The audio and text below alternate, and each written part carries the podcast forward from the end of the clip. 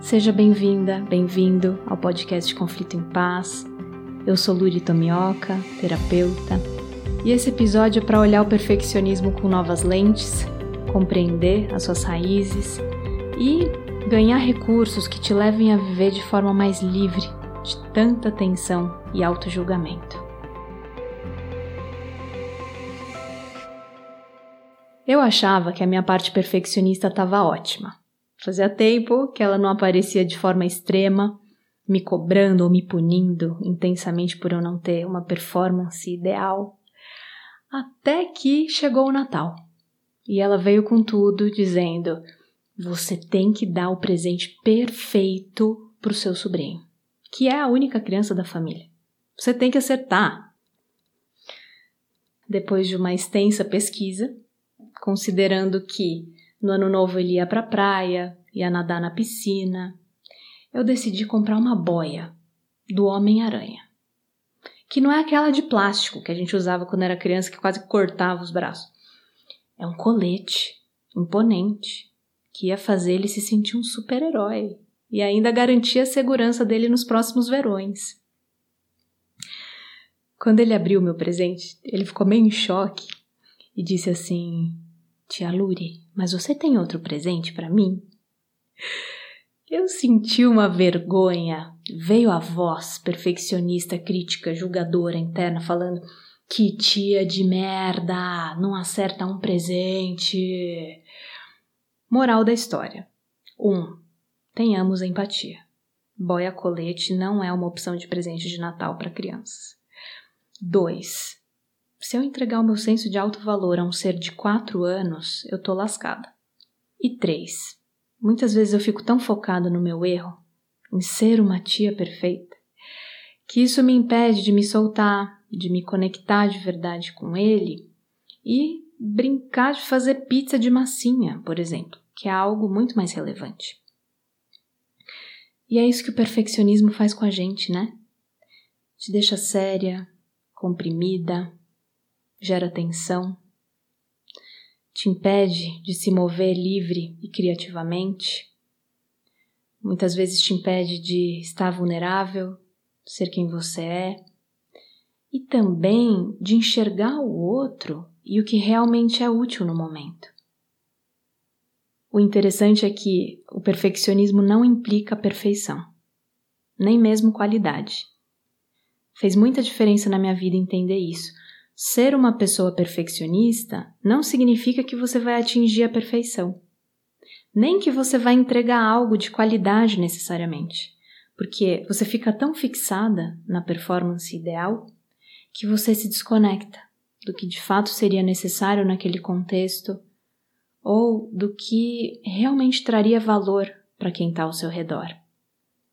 Às vezes a gente tem uma ideia bacana para compartilhar que com certeza agregaria algo na vida de alguém, e fica encanada com um fio de cabelo que está fora do lugar na hora de gravar o vídeo. E aí deixa de compartilhar, como se o mensageiro tivesse muito mais importância do que a mensagem.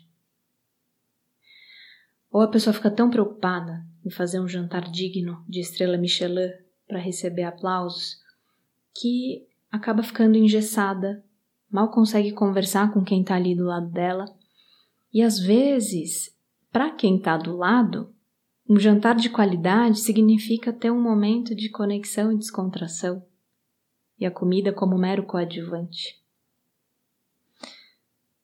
O perfeccionismo não é generoso.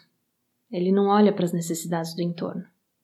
Ele te mantém presa no eu, eu, eu, minha imagem, a faceta perfeita que eu tenho que mostrar para o mundo para eu não sentir vergonha. E adiciona tanta pressão interna que, inclusive, mais erros são cometidos. Só que uma hora a ficha cai.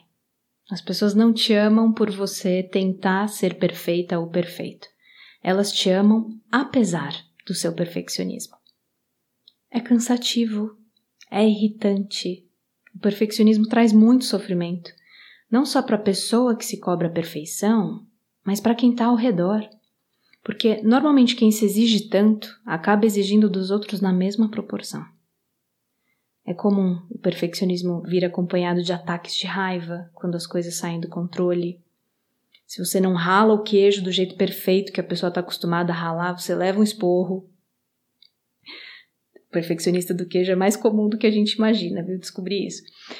Essa exigência desproporcional te torna aquela pessoa crítica que fica apontando o dedo para as imperfeições de tudo e todos o tempo inteiro. Gera desconexão, intimidação, tira a vontade de brincar. É bruxante, porque nos deixa presos num labirinto de auto-julgamento e afasta das nossas vidas a espontaneidade, inovação, fluxo, leveza, alegria e tudo de incrível que brota quando a gente se permite tirar a armadura e estar vulnerável, sem apego a um resultado ideal. Minha pergunta aos perfeccionistas de plantão é: qual foi a última vez que você fez algo realmente divertido?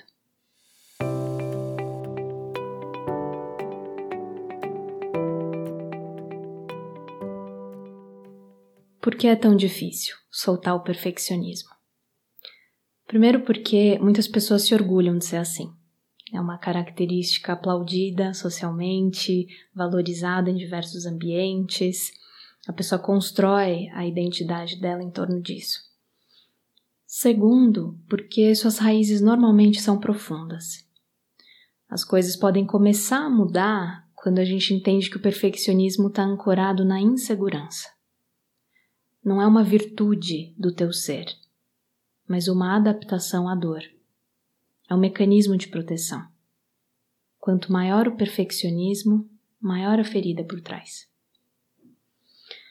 É muito frequente em terapia a gente começar a fazer contato com a parte perfeccionista e rapidamente desembocar em experiências de abuso, impotência, humilhação, negligência, desamparo, num senso de insegurança muito grande que a pessoa sentia durante a infância, a adolescência.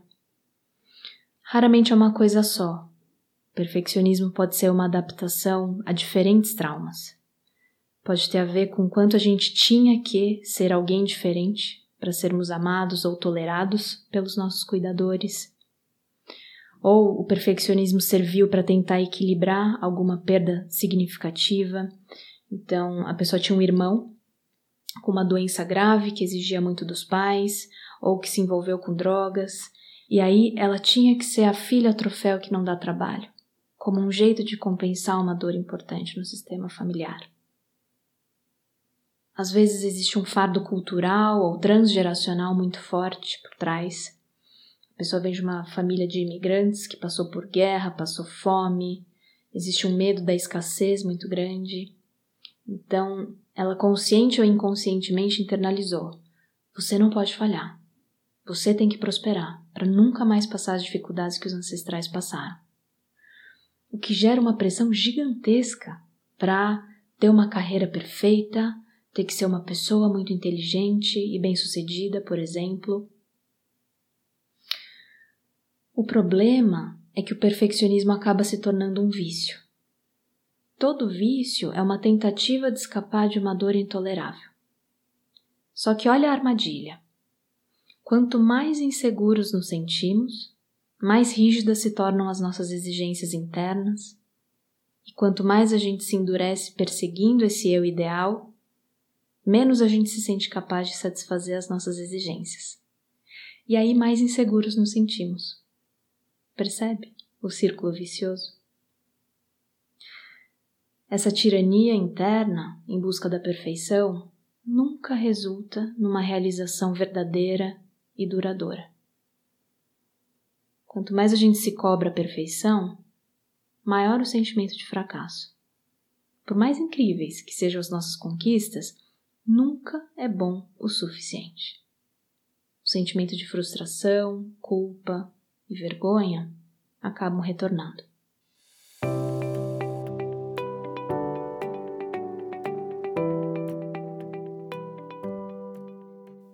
Então, como que a gente sai dessa armadilha? Já vou avisando que não tem cura milagrosa express. pelo menos eu não conheço. Não adianta fazer cinco sessões de terapia e se decepcionar, achar que não está progredindo porque não conseguiu ainda mudar um comportamento que está enraizado há décadas ou há gerações. Esse trabalho de autoconhecimento, de mudar padrões limitantes e de abrir mão de um eu idealizado, é um trabalho contínuo. Os críticos perfeccionistas, juízes internos, não vão desaparecer. Mas você pode aparecer para essas suas partes e dialogar com elas. Você já reparou como a sua parte perfeccionista fala com você? Normalmente ela espelha a voz da pessoa que tinha um papel autoritário com você na infância. Afinal, o jeito que a gente conversa com as crianças se torna a sua voz interior. Ou ao menos uma das suas principais vozes internas, né? Quem você pensa que é para fazer isso? Você tem que se preparar mais. Você não pode decepcionar. Você tem que ser a melhor. O fracasso não é uma possibilidade. É uma voz carregada de medo, crítica, julgamento, ansiedade. A ansiedade, nesse caso, vem de experienciar o fracasso antecipadamente. O que não ajuda em nada. A gente acaba sofrendo muito mais na nossa imaginação do que na realidade, não é? Mas não adianta você tentar transcender a sua parte perfeccionista. É preciso olhar para ela, investigar com curiosidade. O que ela faz por você? Desde quando ela atua aí dentro? No que ela acredita? Quais receios essa parte carrega? E pode ser que você descubra que essa parte há muito tempo faz um trabalho tremendo para te proteger. Ela merece a sua compaixão, a sua apreciação. Ela desenvolveu uma fantástica defesa para situações intoleráveis do passado e te trouxe até aqui. Só que atualmente esse mecanismo não está servindo mais. Veja bem, a gente não vai excluir o nosso lado perfeccionista, até porque esse lado tem atributos super importantes. Né? Um senso de cuidado, atenção aos detalhes, seletividade, retidão. Você não tem que se tornar aquela pessoa que fica falando, deixa fluir. Dá para seguir buscando a excelência, mas não precisa ser de um lugar de auto-julgamento e tensão constantes. E para isso eu vejo que são esses dois trabalhos fazem a diferença. Compreender as raízes e as dinâmicas que sustentam o perfeccionismo na nossa vida, fazer esse trabalho delicado, profundo e compassivo de cura dos nossos traumas, o que leva tempo e, em muitos casos, diferentes abordagens terapêuticas, para que aos poucos a gente vá resgatando a nossa segurança interna.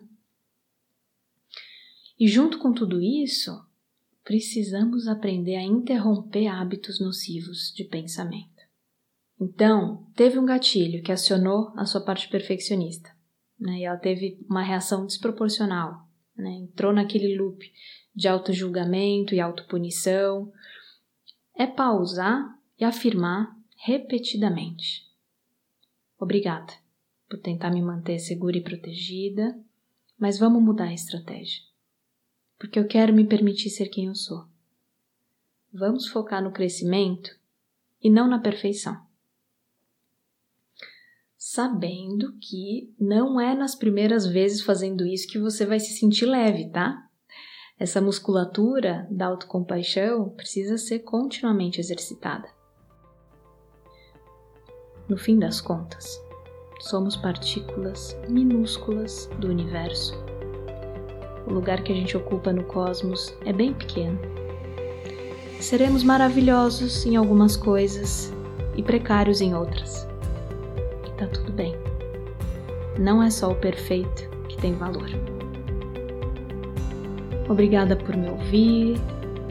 A qualidade da experiência que você tem escutando cada episódio é muito importante para mim. Então eu te convido a avaliar o podcast Conflito em Paz, seja com estrelinhas, comentários. No Instagram eu também compartilho conteúdos voltados ao autoconhecimento. você me encontra lá no Conflito em Paz. Um abraço e até o próximo episódio.